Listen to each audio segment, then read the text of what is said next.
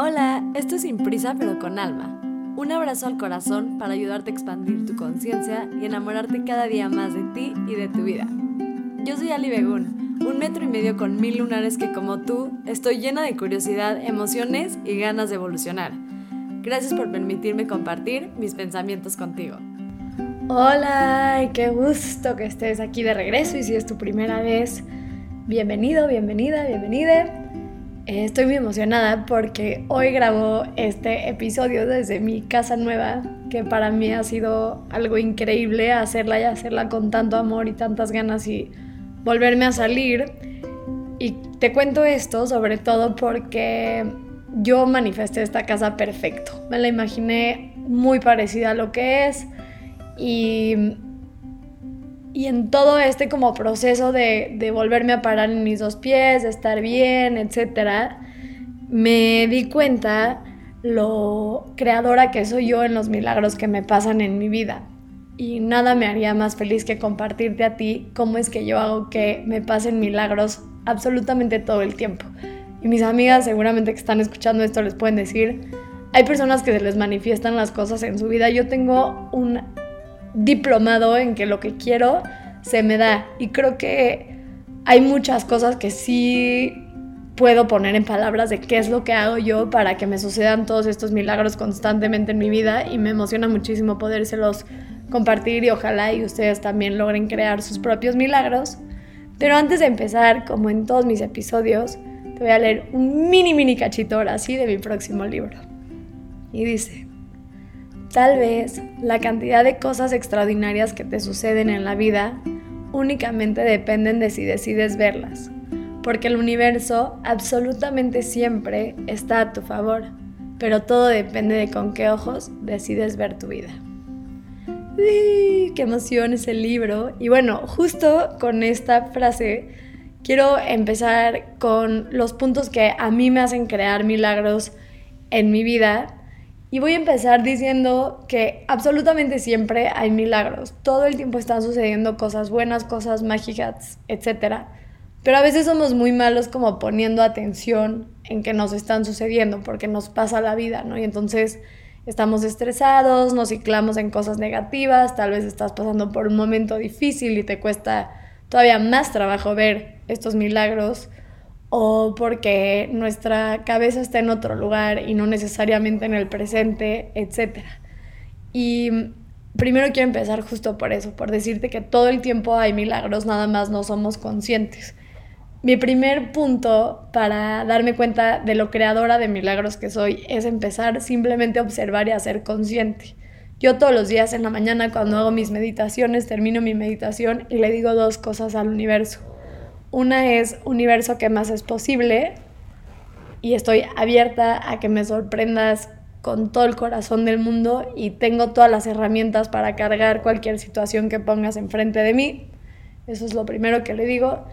Y lo segundo es, ayúdame a tener la capacidad de ver mis milagros del día a día. Por ejemplo, hace como tres días estaba en estos momentos como estancados de que no me está yendo bien en el algoritmo en mis redes estaba como hablando yo con Dios, que Dios soy yo, somos todos para mí, etc. Y le estaba diciendo de que por favor ayúdame a que se vuelva a hacer viral un video mío, ¿no? Y literalmente hoy me desperté en la mañana y un video que ya había subido, cosa que no fue algo nuevo, justo hoy casi llega a un millón de reproducciones otra vez si yo no estuviera como consciente de que existen los milagros, etcétera, chance lo hubiera visto y hubiera sido como un, ah, bueno, llegó a mil reproducciones, qué felicidad, etcétera. Pero como tengo conciencia de que me suceden cosas buenas y cuando me suceden hago un énfasis importante en mi cabeza y en mi vida de que me están sucediendo cosas buenas, esto abre la posibilidad no solamente de que yo las vea, sino de que yo también cree para mí todos somos co-creadores de nuestra realidad. Si hay una parte en mi forma de ver la vida que sí es universal, que es la vida, como es literal las cosas que pasan y que no pasan, pero sí hay una parte importante de responsabilizarme de que yo también estoy creando mi realidad. Entonces cuando me responsabilizo de que tengo tanto poder en mis manos y que yo puedo hacer que me sucedan cosas buenas y el primer paso es poner atención en las que ya están sucediendo, me ayuda mucho a abrir esa puerta para que lleguen otras cosas buenas.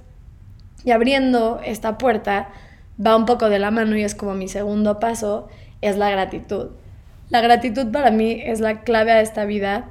De verdad entiendo que a veces es muy difícil estar agradecidos, aunque siempre sabemos como en una parte de nuestro corazón, cabeza, etcétera, que hay algo por lo que estamos agradecidos. A veces estamos ciclados o de mal humor o fue un día que pasaron cosas que no te encantan y entonces agradecerte cuesta mucho trabajo y por eso yo en lo personal tengo una hábitos, muchos hábitos que tienen que ver con gratitud. Te voy a compartir un par, pero sobre todo te recomiendo leer un libro que se llama La magia, que son como muchos ejercicios diferentes de gratitud y a mí yo estos son los que yo agarré de ese libro y otros que han agarrado en la vida poder, pero la gratitud, además de que cambia mi frecuencia vibracional, que si no eres una persona que cree como en esta parte energética, aunque ya no tienes que creer porque está muy comprobado científicamente, la gratitud de verdad es la varita mágica, abrir todas las puertas que quieras en tu vida, absolutamente todas.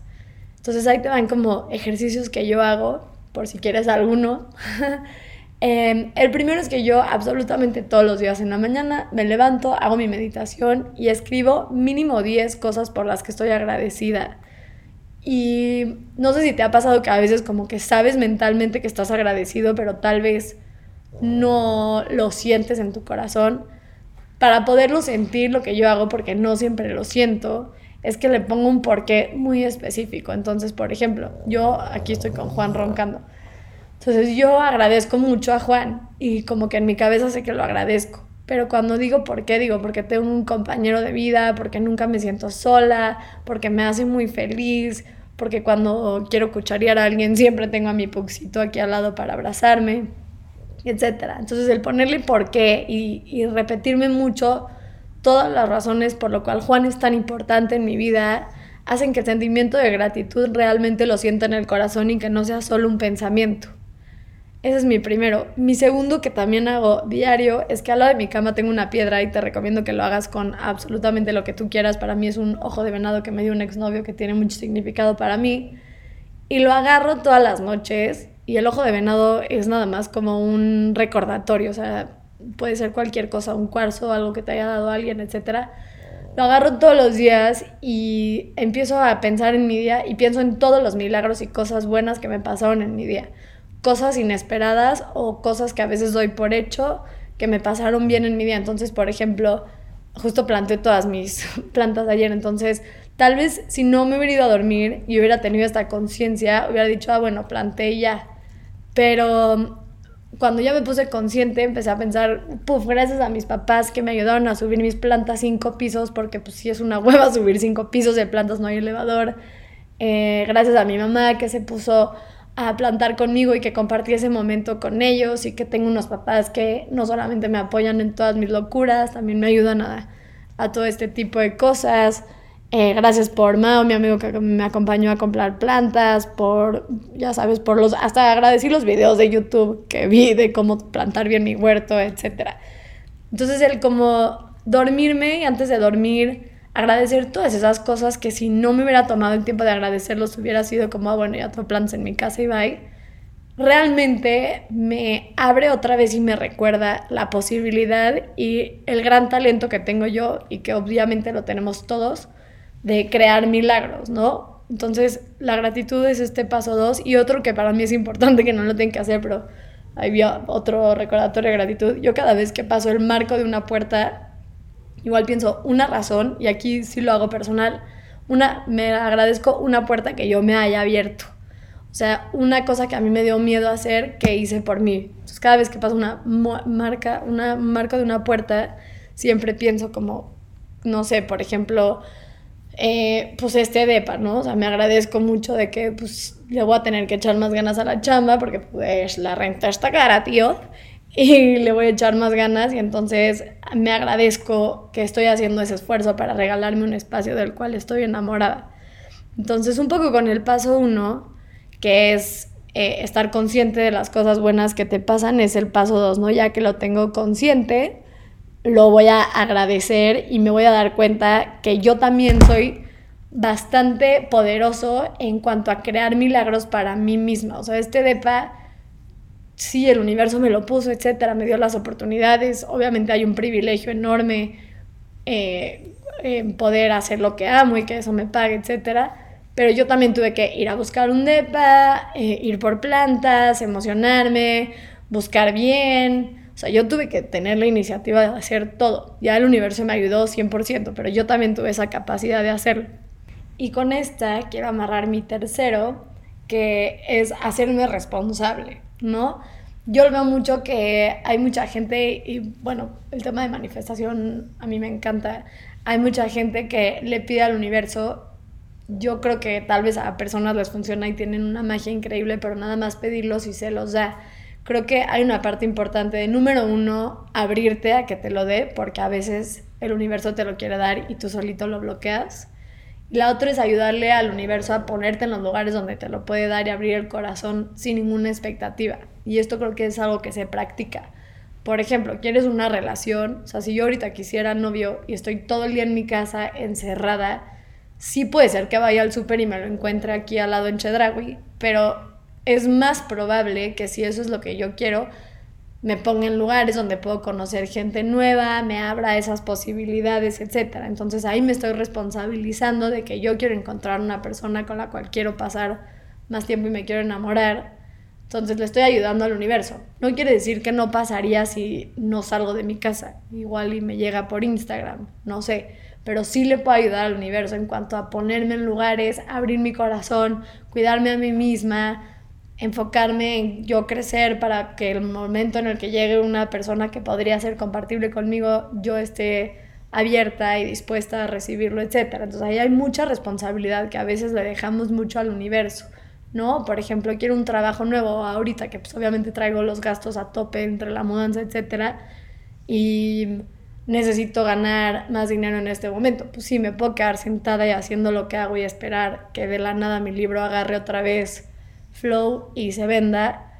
O puedo, que justo es lo que estoy haciendo por si alguien quiere, dar mis meditaciones uno a uno en mi casa a cambio de donativos, ¿no? Y entonces ahí estoy generando yo también una energía que va a abrir la posibilidad de que pasen milagros. ¿Por qué? Porque yo no sé si regalando mis meditaciones o haciéndolas a intercambio de lo que me pueda dar la gente, va a venir alguien que realmente le va a cambiar la vida y esa persona me va a ayudar a abrir puertas. Entonces, yo sé que yo soy responsable también de ayudar a la vida, al universo, a lo que tú quieras, de que me sucedan cosas buenas. Y si está en mis manos. Y si está en mis manos también ser mejor persona y hacer las cosas con intención. Y ahí va mi punto cuatro. Bueno, se los voy a decir ahorita. Sigo mi choro. Pero mi punto cuatro es dejar de hacer las cosas con miedo y por amor. Entonces a lo que voy con esto, regresando a lo que estaba diciendo, es que yo soy muy consciente de que en la vida siempre tienes dos opciones. Creer, o sea, tener fe, para mí la fe es absoluta, todo el día tienes fe. No veas fe como algo religioso, sino fe en como lo que crees que va a pasar o lo que crees del universo. Siempre tienes la opción de creer y tenerle fe al miedo o tenerle fe al amor y absolutamente siempre te conviene tenerle fe al amor, aunque a veces nos educaron un poco a tener, ahorita pongo un ejemplo, pero a tener fe en el miedo, cuando cambias tu enfoque y de verdad le tienes fe a que todo pasa por algo, a que tú puedes, a que va a pasar el mejor escenario posible en lugar de imaginarte el peor, también te va a ayudar a traer cosas buenas, porque uno, por el plano energético, obviamente tú estás vibrando positivo, probablemente también te lleguen cosas positivas. Y si no crees tanto en la energía, un ejemplo que me encanta ponerles, que es un poco complicado aquí en el fe, en miedo, en el amor. Supongamos que yo salí con alguien y me encanta, pero me gana este miedo que tenemos todos, preocupación de que la persona yo ya no le guste. Y entonces este miedo que yo tengo lo que va a provocar es que yo solita me ponga nerviosa cuando vea a este güey, porque voy a creer que en algún momento me va a dejar y todo mundo percibe cuando uno como que está siente que no es suficiente para la otra persona y es de lo menos atractivo del mundo. En cambio, si yo tengo fe en el amor y en que pues, se va a dar lo que se tenga que dar y si es para mí le voy a gustar como soy, etcétera, voy a ser yo, voy a ser libre y la posibilidad de que yo le guste al güey es mucho más alta. Entonces no necesariamente tiene que ver con Dios y con el universo, aunque también creo que hay una parte, tiene que ver también con psicología y plano físico. Si yo voy, soy libre y estoy enamorada de la vida y estoy feliz, estoy eligiendo eh, no competir contra mis preocupaciones, que con esto me refiero a que a veces pensamos que preocuparnos nos va a evitar el dolor si sí pasa esta cosa o nos va a ayudar a ver todos los escenarios probables negativos, cuando en realidad pues lo único que estás haciendo ahí es elegir el miedo, ¿no? De que pase algo malo. Más bien confía en el amor que tienes, confía en el amor que te tienes a ti, de saber que aunque pase lo peor, entre comillas, que pueda pasar, tú tienes las herramientas de salirte de ahí. Entonces esta parte de elegir conscientemente otra vez, tener fe en el amor y de que todo va a estar bien en lugar de intentar ganarle a mis preocupaciones, de ver si, si me cuido preocupándome de más, porque entonces ya no me va a pasar nada malo, me ha ayudado mucho a crear milagros. Y creo que ya voy en el quinto o en el sexto, pero bueno, el quinto creo eh, para mí ha sido aprender a confiar, y otra vez va un poco amarrado en el pasado. Em, no tienes que creer en Dios si Dios para ti no existe o si no crees en nada de eso, me parece perfecto. Te invito a creer en Dios nada más porque es muy rico, no porque algo pase, pero cree en ti, ¿no? Cree en la capacidad que tú tienes otra vez de crear la realidad de la que tú estés enamorado. Entonces, si yo me abro constantemente y conscientemente a confiar en el universo, en que si yo decido que las cosas van a estar bien, van a estar bien porque es así de fácil, o sea, es muy complicado, entiendo, pero al final sí es muy fácil. Es una elección constante de escoger otra vez el amor ante el miedo, los milagros ante las peores posibilidades. Entonces sí, no es que cada vez que creo que va a pasar algo bueno, siempre pasa eso bueno. Obviamente muchas veces no pasa lo que quiero o lo que esperaba, pero aun cuando no pasan, yo elijo intentar de ver que todo pasa por algo más grande. Y nunca somos capaces de ver toda la línea del tiempo de nuestra vida, ¿no? Entonces tal vez hace 10 años que corté con mi primer novio, dije, no, es lo peor que me ha pasado, etcétera y me enojé con el universo, pero 10 años después, o sea, le agradezco a la vida que me lo quitó y que no fue para mí y que no me quedé en una relación donde era muy feliz, pero pues me faltaba madurar mucho, etc. Y eso me refiero con que no somos capaces de ver toda la línea del tiempo. Tal vez hoy te despidieron, pero es porque en cinco años vas a llegar al trabajo de tus sueños. Entonces como que no enojarme tanto con el universo por las cosas que me pasan y en lugar de decir como, bueno, confío en que si esto no es, viene algo mejor o algo diferente, porque no hay mejor y peor, me ayuda mucho también a crear milagros, porque estoy todo el tiempo otra vez muy abierta desde el amor a que lleguen a mi vida cosas increíbles.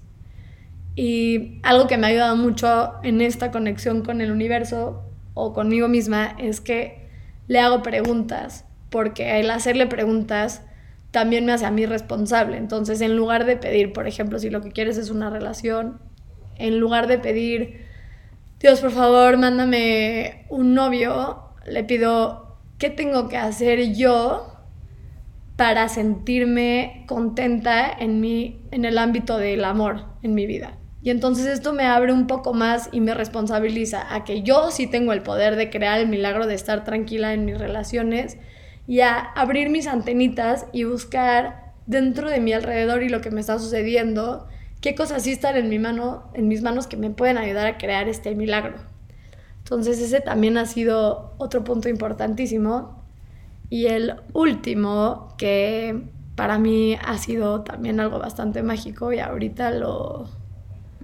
Ahorita recapitulo porque creo que fue mucha información y este es un poco más complicado y este es el que más me gusta trabajar a mí en mi tipo de eh, terapias, es que todos tenemos un sistema de creencias, ¿no? Y entonces, obvio has escuchado de las creencias limitantes, que son estas cosas que, que creemos de nosotros o de la vida, que lo tomamos como verdad absoluta, las cuales crean nuestra realidad y no siempre son las correctas para nosotros, ¿no? Por ejemplo, una creencia muy común es que no te sientes suficiente, ¿no? ser suficiente, que obviamente entiendo perfecto de dónde nos viene a todos, vivimos en una sociedad donde la perfección es bastante alta y pues no, todos nos sentimos un poco inadecuados. O bueno, en general diría yo. Y entonces esa es una creencia limitante, porque si te, si te creyeras suficiente para hacer lo que absolutamente quieras, tal vez te rifarías más a ir por tus sueños, etc.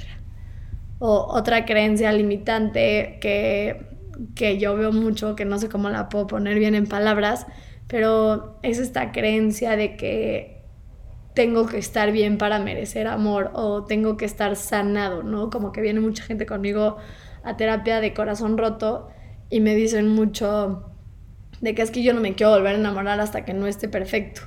Y una cosa es hacerlo porque porque quieres estar tú bien y parado antes antes de volver a abrir tu corazón y está perfecto y otra cosa es que no lo hagas porque crees que no mereces amor hasta que no seas la mejor versión de ti.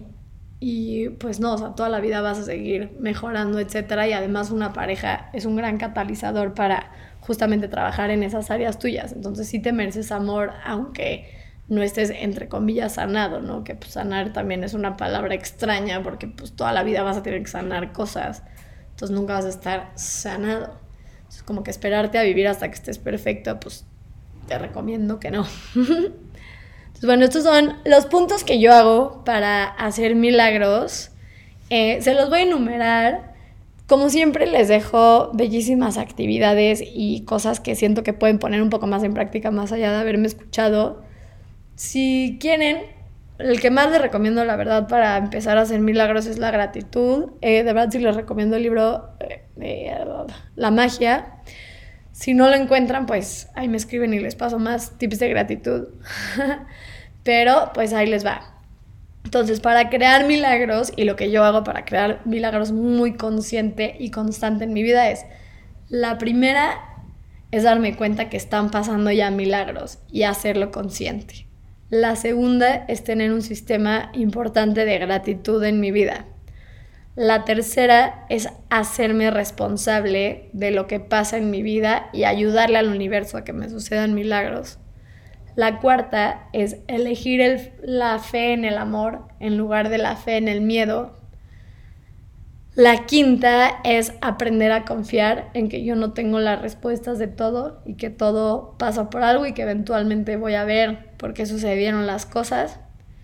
Y ya no sé en qué número voy, pero la última es trabajar tu sistema de creencias. Y ya nada más para cerrar, como que algo que para mí ha sido muy bonito en este proceso de crear milagros es llevar un diario, ¿no? Y, no necesariamente, que se los digo mucho, pero no tienes que escribir toda tu vida en un diario, pero a veces nos suceden tantas cosas chiquitas buenas que no nos damos cuenta y a mí me ayuda mucho leerme, por ejemplo, Hoy justo me leí hace seis meses y estaba pasando, eh, saliéndome como ahí de algo medio toxiquillo. Y si no hubiera escrito diario, tal vez no me hubiera dado cuenta el dolor que estaba habitando en mi relación tóxica. Y ahora que me leo y como que todo lo que he trabajado y todo lo que me he sacado de ese lugar y también obviamente el universo me ha ayudado mucho y, y pues todos ustedes que me escuchan, atreverme a hacer mi podcast, todo, todos estos milagros que yo creí que co-creé con el universo, no hubiera sucedido, o más bien no me estuviera dando cuenta tan fácil y verlo como tan real que leyéndome a mí misma y leyendo cosas por las que la estaba pasando muy muy mal hace poco tiempo y que ahora lo agradezco con todo mi corazón, ¿no? Esa relación tóxica la amo con todo mi ser, me hizo crecer muchísimo, me hizo aprender a cómo yo no ser tan tóxica y a cómo no permitir que me traten los demás, etc. Entonces ahí hay otro milagro que si no fuera yo consciente, nada más sería algo que sucede en mi vida. Entonces te invito a que veas y creas milagros y que de verdad, de verdad, de verdad te des cuenta que si eres el piloto de tu vida, todo está en donde quieres enfocar tu atención y tu energía y tu vibra, etc. Y ahora sí, para terminar, un entre paréntesis que para mí es importantísimo. Ahorita como que con esto de las vibras está muy de moda no vibrar bajo, ¿no? Y me parece muy bonito, pero a veces es muy difícil no vibrar bajo. La vida de repente como que pues sí, hay momentos en los que no podemos estar todo el tiempo felices y tal vez te va a ayudar esto, esto justo lo aprendí hace poco en un curso y me encantó que a veces cuando estamos vibrando bajo, entre comillas, hay una parte de nosotros que le da miedo de que estamos atrayendo cosas malas, ¿no? Porque escuchamos constantemente de que atraes lo que vibras, atraes lo que vibras. Entonces hay mucha presión por estar vibrando positivo todo el tiempo. Y es bastante difícil estar vibrando positivo todo el tiempo. Entonces cuando vibras bajo, pues te puede entrar un poco de culpa como, no, estoy atrayendo más cosas malas, necesito estar bien. Entonces entras como en esta lucha interna de querer estar bien, pero te sientes más mal porque no estás pudiendo estar bien, etc. Entonces algo que a mí me ha ayudado es que vibrar bajo no tiene absolutamente nada de malo y no quiere decir que estás atrayendo cosas malas a tu vida. Vibrar bajo es nada más una muy bonita alarma y un regalo muy bonito que te da el universo de ir a encontrar eso que te está haciendo caer bajo. Por ejemplo, yo hace poco justo sentí mucha envidia y no, es una emoción que para mí siento mucho. Sentí como envidia entonces como que me fui a este espiral súper negativo y ya estaba vibrando bajo y traía como este sentimiento de envidia, que es un sentimiento pues que sí, de vibración pesada, baja. Y nada, para mí cuando me di cuenta de que era lo que envidia era claro, es que envidio a esta persona porque ella está haciendo de su vida cosas que yo tengo la capacidad de hacer y nada más no las hago por miedo.